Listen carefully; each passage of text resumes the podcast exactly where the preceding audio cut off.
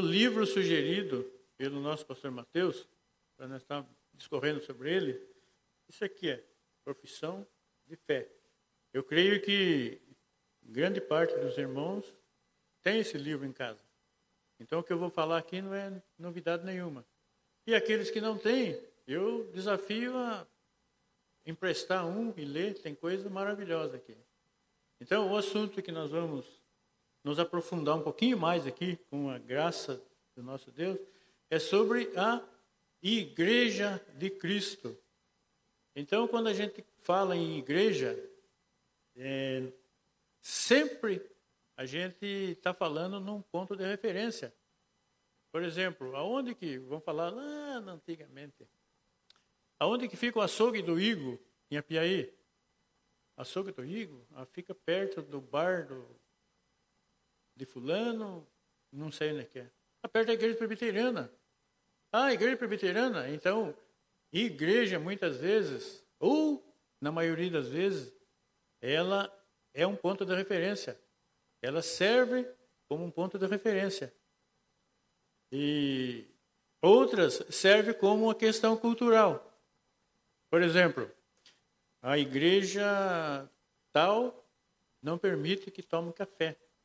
Ou a igreja tal, ela faz uma festa para um determinado santo. Então se, se torna algo cultural. Vamos na festa? Que festa? Festa de tal santo. Aonde que é? Ah, mas da igreja tal em tal lugar. Então ela acaba, a igreja acaba se tornando para a gente um ponto de referência ou uma questão cultural, alguma coisa nesse sentido. Muito bem. Mas, na verdade, o que, que é a igreja? Da onde que vem a igreja? Como que nós sabemos da igreja? Então, igreja nada mais é do que uma reunião de pessoas que ela foi criada por Deus para uma única finalidade, a nossa salvação. Então, se a gente buscar lá na história no passado, a gente percebe que essa bênção de reunir o povo, de congregar o povo para a salvação, pertencia ao povo de Israel. A gente vê lá no passado que pertencia ao povo de Israel. Só que o povo de Israel, por que, que ele não continuou? Não continuou porque ele acabou quebrando essa, esse pacto que, foi, que Deus fez com eles. Deus honra e o homem quebra. Quebrou esse, esse pacto. Mas, pela bondade e misericórdia de Deus,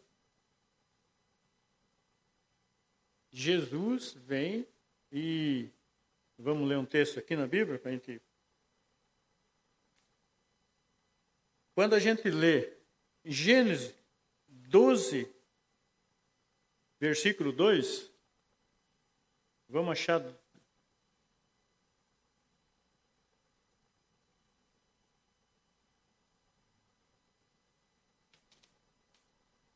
Gênesis 12, versículo 2. O que, diz lá essa passagem da nossa Diz assim: De ti farei uma grande nação, e te abençoarei e te engrandecerei o nome. Se tu uma bênção. Como que começa isso? No, no versículo 1. Ora, disse o Senhor a Abraão: Sai da tua terra, da tua parentela e da casa de teu pai, e vai para a terra que te mostrarei. De ti farei uma grande nação, e te abençoarei e te engrandecerei o nome. Se tu uma benção, a benção. Essa foi uma promessa, um pacto que Deus fez com Abraão. Porém, quando a gente busca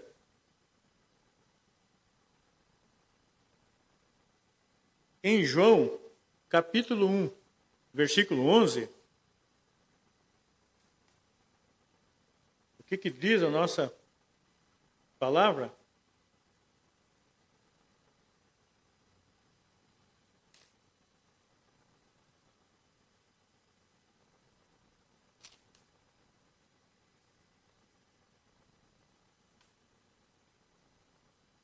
João 1, 11.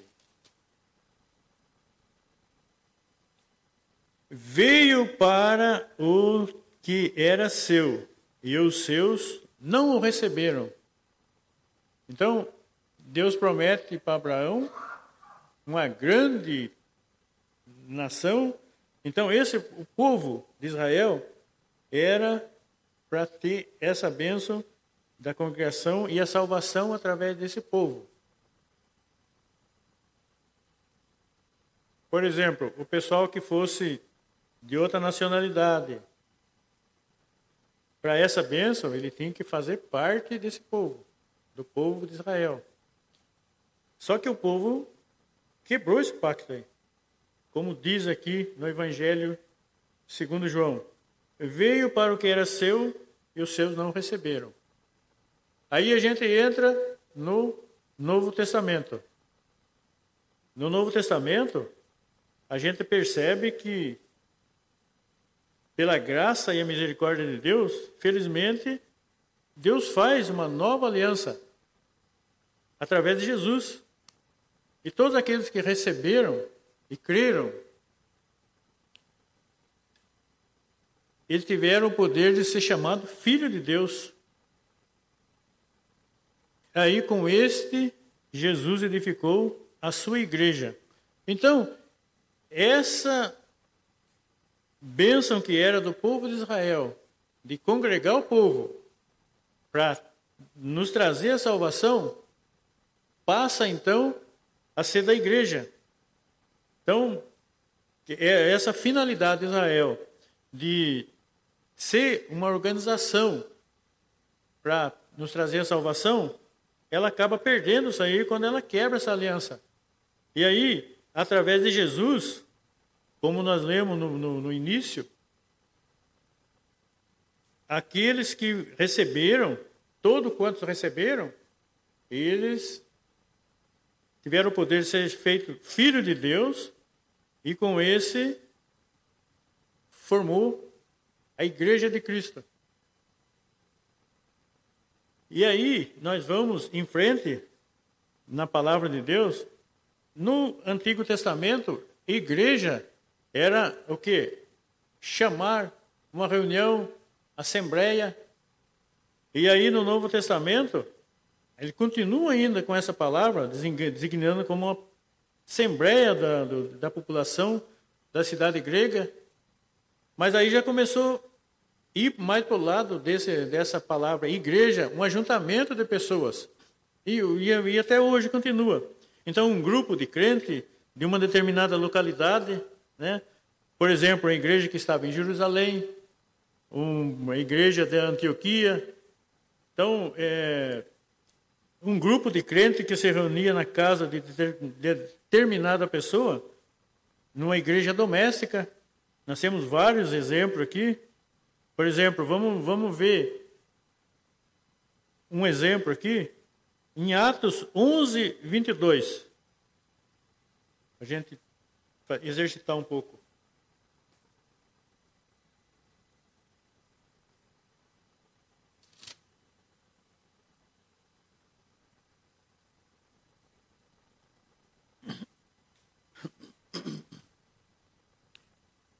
Pudesse trazer o um microfone para nós aqui, Alec, para o pessoal participar. O pessoal está querendo participar aqui, mas está sem. Sem a ferramenta aí. Quem poderia ler para mim aí? Atos 11, 22. A notícia a respeito deles chegou aos ouvidos da igreja que estava em Jerusalém e enviaram Barnabé até Antioquia. Percebam aí, irmãos, como na leitura que o nosso irmão fez aí, que ele fala: a notícia a respeito deles, deles, chegou aos ouvidos da, da igreja que estava em Jerusalém e enviaram Barnabé até Antioquia. Então, perceba que ele não fala igreja no plural. Ele fala igreja como uma reunião de pessoas, como um conjunto. Então, ele fala a igreja, não as igrejas. Ele fala a igreja, que é um conjunto de pessoas. Que é isso que o, o, o autor quer nos, nos, ensinar. Aí nós temos também é, Atos 9, 31.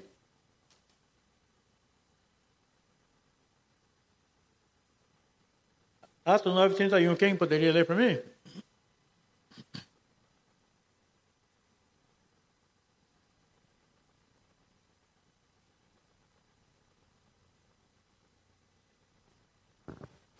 A igreja, na verdade, tinha paz por toda a Judéia, Galiléia e Samaria, edificando-se e caminhando no temor do Senhor, e no conforto do Espírito Santo, crescia em número.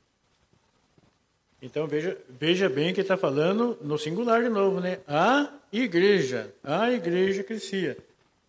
Então começa a ficar claro para nós aí, né? Bom, então a gente já viu aqui o conceito da, da igreja, né? Aí nós vamos. Quando Jesus fala, edificarei a minha igreja, está no Mateus 18. Mateus 18 ele fala: edificarei a minha igreja. Mateus 18, 16, 18.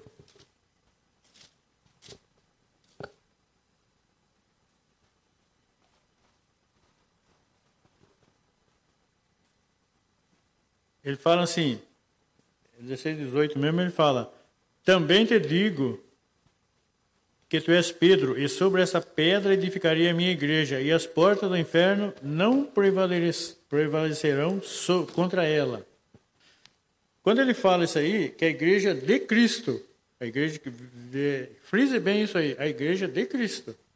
Aí nós vamos para frente. A igreja de Cristo, ela é uma só. Só, só existe uma igreja de Cristo. Porém, ela pode ser vista de, de alguns ângulos diferentes. Nós podemos enxergar a Igreja de Cristo como uma igreja militante. O que, que é uma igreja militante? É a nossa, que luta e uma luta ferrenha contra a potestade do mal, tudo que existe contra a igreja na terra. E sabemos que essa luta ferrenha existe. Essa é a igreja militante. É um segmento da igreja né, que está na terra, né, luta contra principado, potestade, os dominadores tenebrosos desse mundo. Essa é a igreja.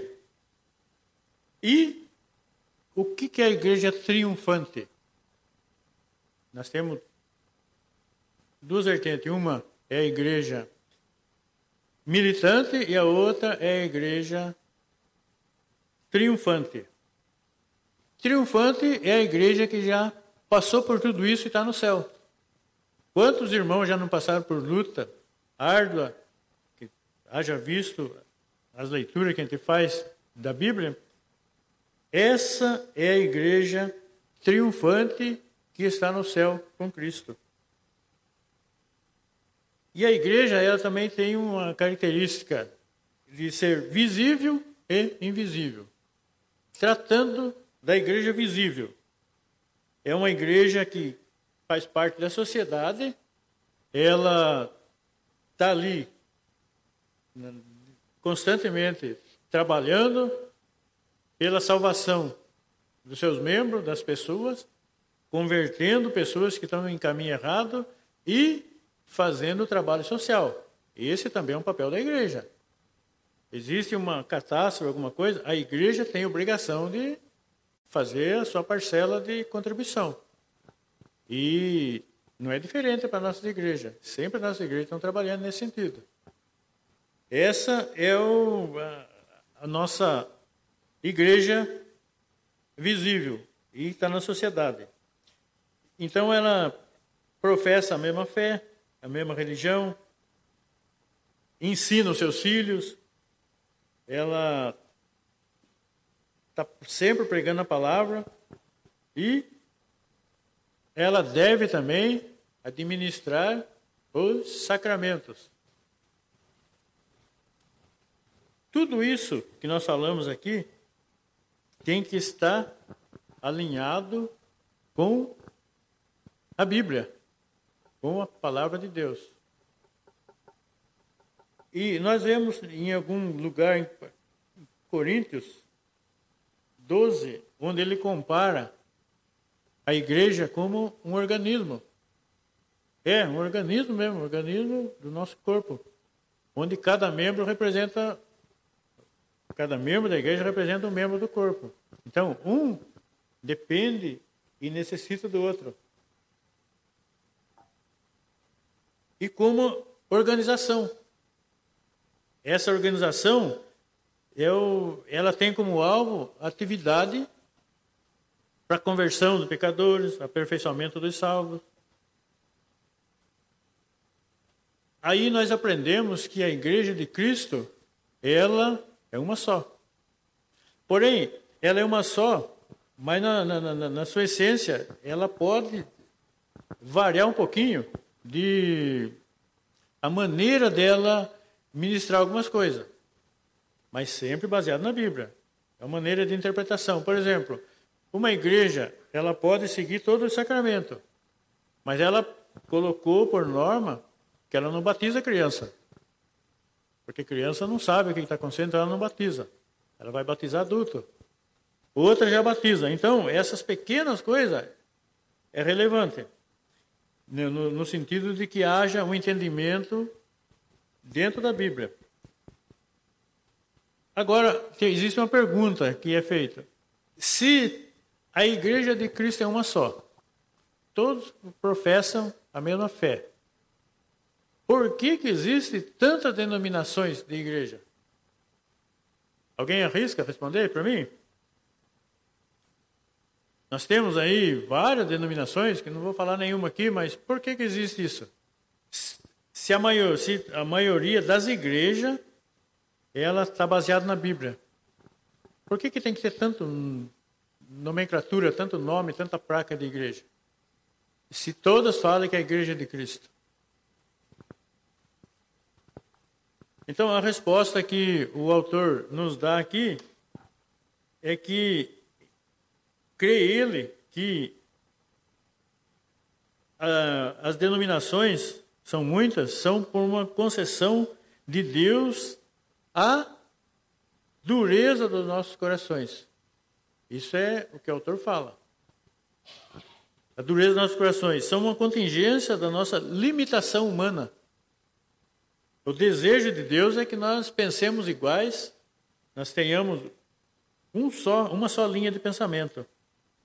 Porém, pela nossa dureza de coração, existe tantas variações e muitas vezes ela é contrária a vontade de Deus.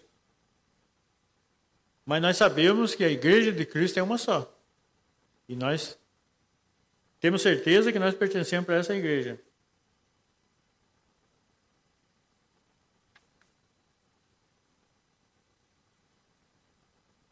Agora, a verdadeira igreja de Cristo, ela tem algumas características que é não, não, não pode falhar. Por exemplo, a igreja verdadeira, ela tem que estar baseada na Sagrada Escritura, ela tem que ter a correta administração do sacramento e, acima de tudo, a fiel exercício da disciplina eclesiástica. É uma coisa que muitas vezes as igrejas falham. Então a gente percebe que muitas vezes é uma disciplina para um irmão é difícil e dura de aplicar. É, toda pessoa que comete uma falha do ponto de vista bíblico, esse irmão deve ser confrontado. E a igreja nos ensina isso. Ela tem que ser confrontada. O apóstolo Paulo ordenou à igreja que exercesse essa disciplina. E ele mesmo aplicou essa disciplina. Então, nós vamos ler aqui 1 Coríntios 5.1.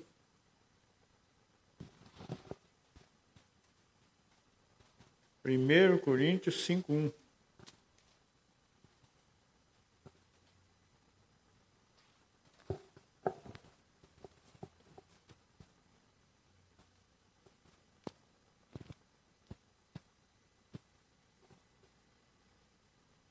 Quem poderia ler para mim, por favor? 1 Coríntios, capítulo 5, versículo 1. Isso.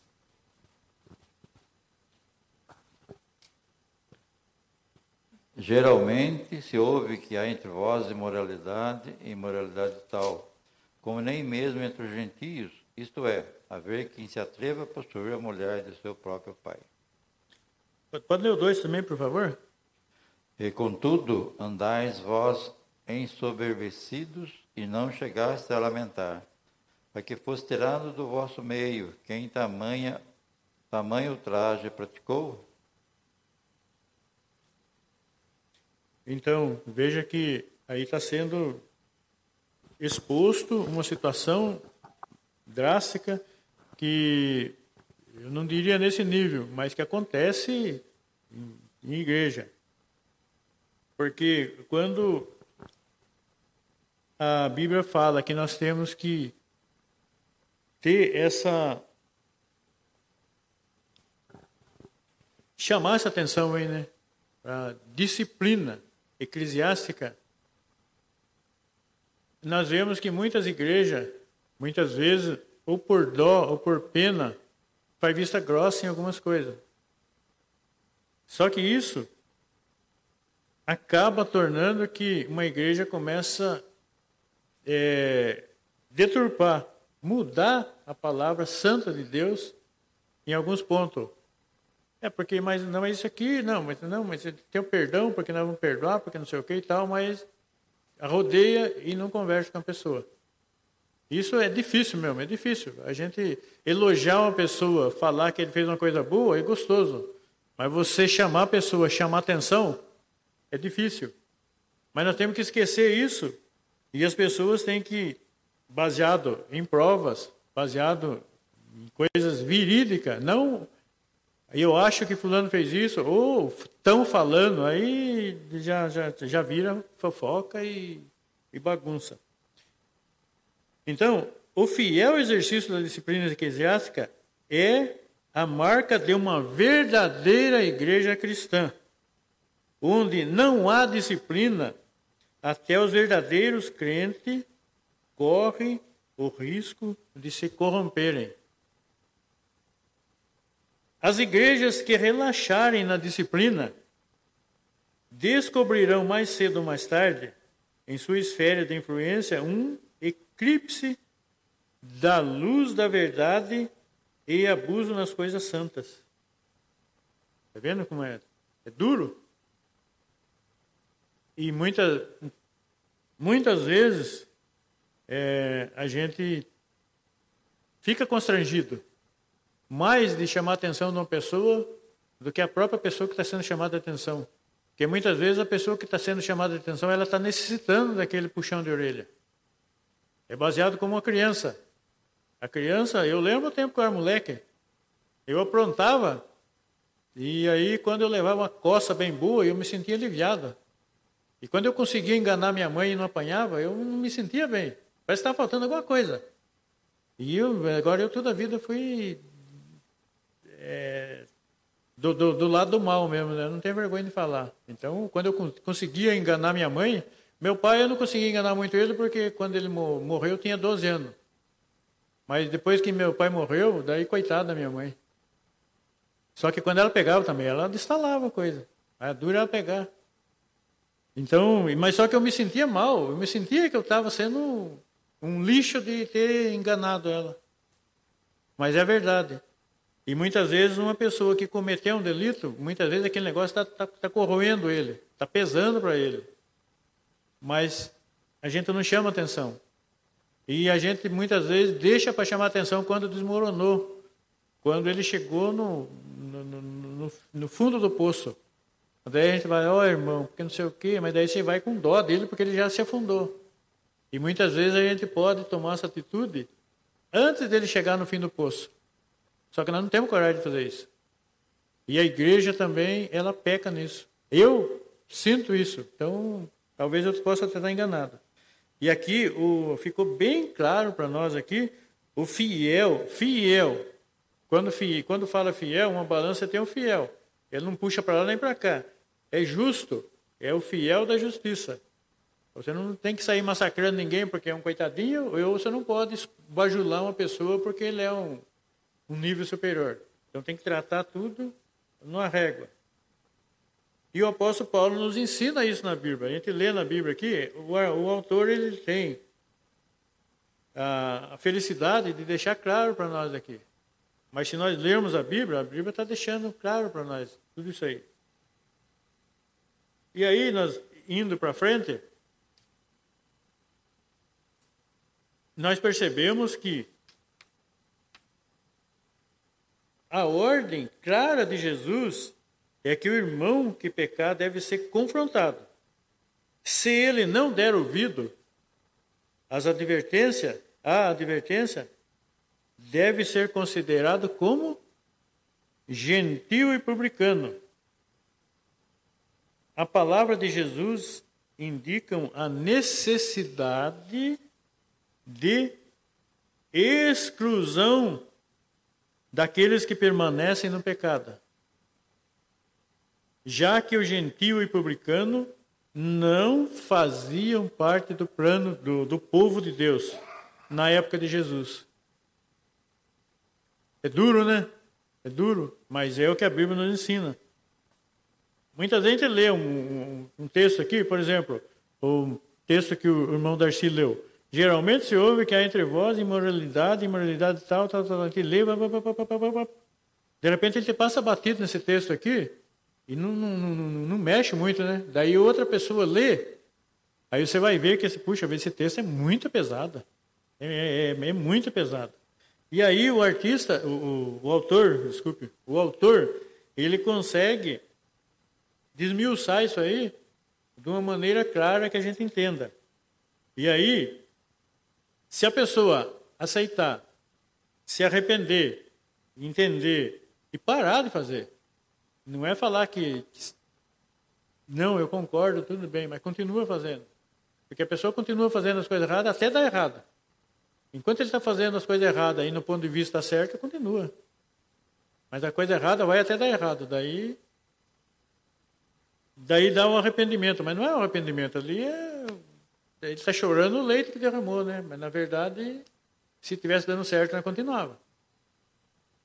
Exclusão daqueles que permanecem no pecado, já que gentios e publicanos não faziam parte do povo de Deus na época de Jesus. Então, meus irmãos, fica claro para nós aqui que igreja ela não é uma invenção humana. Ela é uma instituição criada pelo nosso Deus e esse plano vem lá do princípio, lá do início, quando nós lemos aqui que ele faz uma aliança com Abraão e de ti farei uma grande nação. De ti farei uma grande nação. E aí a gente conhece essa história que vem, vem, vem. Mas o povo de, de Deus povo de Israel passou por tantas situações, situações e ele é um povo que duro trato, e ele acabou que quebrando essa aliança. Quebrando essa aliança com várias coisas. E aí tem, a gente percebe na Bíblia que mesmo o pessoal fazendo parte do povo de Deus, existe um segmento que trata dos, do povo de Deus, deturpando a palavra de Deus através do ensino dos nicolaítas. Nicolaítas era um povo que tentava mudar. Ah, não, isso aí pode. Não, isso aqui, não, isso aqui, está tá falando assim, mas isso aqui pode fazer assim sem problema. Então eles deturpavam a palavra de Deus. Eles fugiam do que a Bíblia estava ensinando. Esse era o verdadeiro papel dos nicolaítas. Deixando de lado a palavra de Deus e pregando o quê? Filosofias. Filosofia pessoal, humana. Então, até hoje nós sabemos né, que existem bastante é, filosofia, Existem bastante coisa que o pessoal coloca de na cabeça da, da, de muitos crentes e aí vem um negócio chamado superstição e tem alguma superstição que está ligada em algumas igrejas não pode fazer isso, não pode fazer aquilo. Mas por que, que não pode? Aonde que está falando que não pode? Não, não pode, não, porque não sei o que e tal, mas não tem nada ligado biblicamente falando. E isso vai indo para o lado do que os nicolaítas pregavam e deixando a verdadeira palavra de Deus, a palavra que Jesus nos ensinou, de lado. E não é difícil, não é difícil. Por exemplo, uma pessoa bem que tem uma, uma, uma fala bem eloquente, que fala bonito, que fala isso, fala aquilo, o que ele falar vira lei. Muitas vezes não precisa estar certo. Mas ele falou uma frase bonita, todo mundo começa a falar aquela frase bonita. Ele falou, a gente vê isso aí pelos artistas, né? Artistas, às vezes, falam uma, uma frase lá que não tem nada a ver com, com, com o cotidiano, com as coisas nossas. A partir daquele momento, aquela frase ali, ou aquela palavra que ele falou, começa a fazer parte do nosso vocabulário. Eu, eu tenho certeza que os irmãos já perceberam isso aí. Às vezes uma frase, às vezes uma palavra, um, um dito popular, uma pessoa importante falou, começa a fazer parte. E se uma pessoa que está pregando a palavra de Deus pregar uma vã filosofia, ele acaba tendo crédito e deturpando a palavra de Deus. Aí nós falamos aqui que a verdadeira igreja cristã, ela tem que administrar corretamente os sacramentos. Quais são os sacramentos da igreja? Determinada por Jesus. O sacramento da igreja é o batismo e a ceia. É isso? É esses dois mesmo, né? O batismo e a ceia. Outra coisa importante que nós temos que, que, que ver, que nós temos que ter essa obediência nesse sacramento, né? Precisa estar de acordo com o ensino da Escritura Sagrada. A pessoa que administra o sacramento deve estar revestida de autoridade espiritual. Não é eu chegar aqui, oh, opa, vou fazer isso aí. Não é assim. Tem que estar revestida desse poder.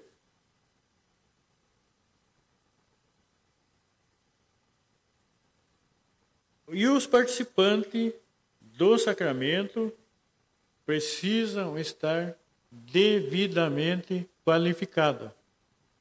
Então, o que, que significa isso? Se entrar uma pessoa aí que não tem vínculo nenhum com a igreja, com a igreja cristã, com a igreja de Cristo, tá, vamos dizer, fazendo alguma coisa errada lá fora, entra aqui dentro aqui, ele não deve e não podemos administrar esse sacramento para eles. Isso é claro para nós. Só que, como o autor fala aqui, em algumas igrejas isso não é relevante. Em algumas igrejas isso pode ocorrer. Pode chegar qualquer pessoa aí, a pessoa faz, ser participante desse sacramento. E a disciplina, como nós já falamos, né, é a marca da verdadeira igreja cristã. Será que todas, quando, quando ele fala aqui, que ele coloca esses três pontos principais, e ele coloca aqui que o fiel exercício da disciplina eclesiástica é outra marca de uma verdadeira igreja cristã. Será que todas as igrejas cristãs estão encaixadas nesse quesito? Tenho meu, meu, minhas dúvidas que não. Desse exercício da disciplina. Mesmo porque hoje a gente não vê falar em algumas igrejas que a gente assiste na televisão, um pedacinho, a gente não vê falar isso aí. A gente só vê falar no que, que nem o, Bruno, ele fez o estudo de quarta-feira, ele de sexta-feira, e ele foi muito feliz no que ele falou.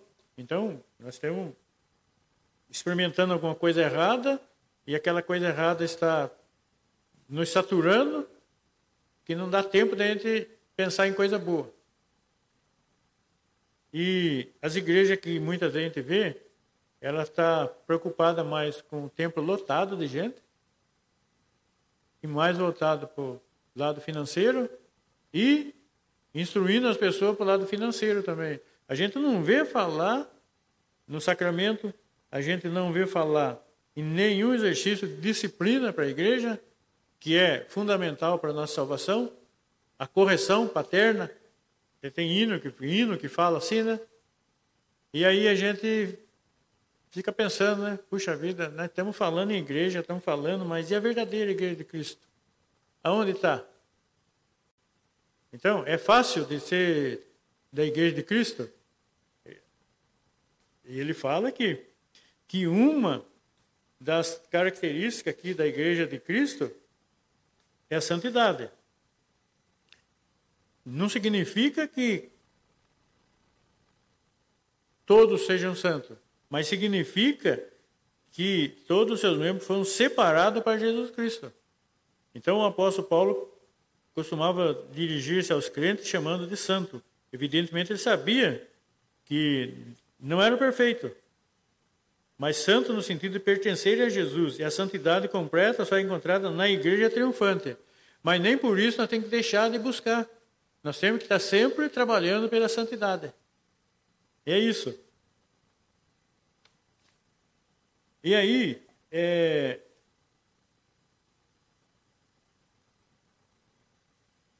nós vemos aqui que o, a, a nossa igreja de Cristo, nós trabalhamos duro, arduamente, para buscar essa santidade e buscar a vida eterna através da igreja, que é essa reunião de pessoas para a nossa salvação.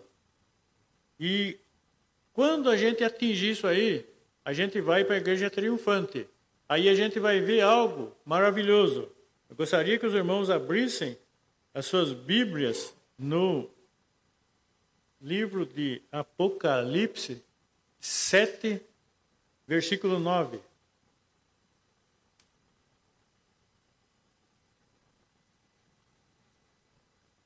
Eu gostaria que a irmã Loide fizesse essa leitura para nós, bem bonita para nós. Aí nós vamos cantar um hino e fazer um encerramento. É o Apocalipse, capítulo 7, versículo 9. Depois dessas coisas vi, e eis grande multidão que ninguém podia enumerar de todas as nações, tribos, povos e línguas, em pé diante do trono e diante do cordeiro, vestidos de vestiduras brancas com palmas nas mãos. Até o 12. Até o 12. E clamavam em grande voz, dizendo: Ao nosso Deus que se assenta no trono e ao cordeiro pertence a salvação. Todos os anjos estavam de pé rodeando o trono Os anciãos e os quatro seres viventes e ante o trono se prostraram sobre os rostos e adoraram a Deus, dizendo: Amém. O louvor e a glória e a sabedoria e as ações de graças e a honra e o poder e a força sejam ao nosso Deus pelos séculos dos séculos. Amém. Então, irmão, nós entendemos que isso é a igreja triunfante. E eu tenho certeza que nós faremos parte dessa igreja. E nós vamos ver isso aqui, dessa visão maravilhosa. Vamos cantar agora o hino. Esqueci o nome do hino. Que nome quer que é, irmão? Vamos, vamos nos colocar em pé para nós cantar esse hino?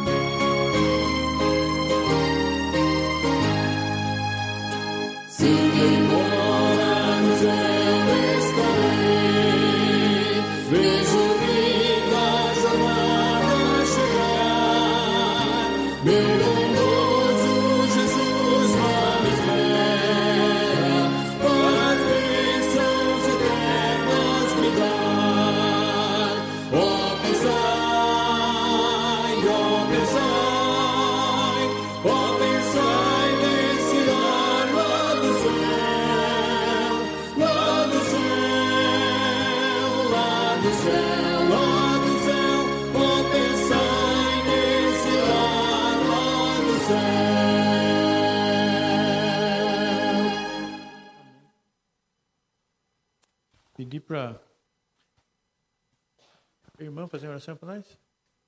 Isso, esqueci o nome. Ah, tá, tá, tá. Não, então, então peço para o Alex. Alex, por favor. Obrigado, Pai, por mais este momento, Deus, de estar aqui em tua casa, Deus, louvando, te engrandecendo teu santo, poderoso nome, Pai. Abençoa, Deus, a cada família representada, Deus, que tirou seu tempo, Pai, para para vir cultuar a, Ti aqui, ó Deus, na Tua casa, te louvar, te engrandecer, ó Deus. Abençoa, Pai, a igreja ausente também, que não pôde vir no culto hoje, ó Deus. Tu sabes todos os motivos, ó Pai, de cada um. Abençoa a vida do pastor que está de férias, ó Deus, em nome de Jesus. Abençoa a família dele, ó Pai. Abençoa, ó Deus, é, a cada membro dessa igreja, ó Deus. Que o Senhor possa tocar no coração de cada um, ó Deus. E de buscar firme o Senhor, ó Pai. Porque o nosso socorro vem de Ti, ó Pai. Precisamos de Ti, ó Pai. Somos pequenininhos, somos fracos, somos pecadores, ó Deus. Tu é a nossa salvação, ó Pai. Abençoa a vida do presbítero Milton, Pai, que trouxe a palavra, Deus. Nos dá sabedoria, ó Pai, que possamos fazer mais e mais para Ti, ó Pai. Para a honra e glória do Teu santo e poderoso nome, ó Deus. Em nome de Jesus, que eu te oro e te agradeço, Pai. Com o perdão dos nossos pecados, Deus. Amém.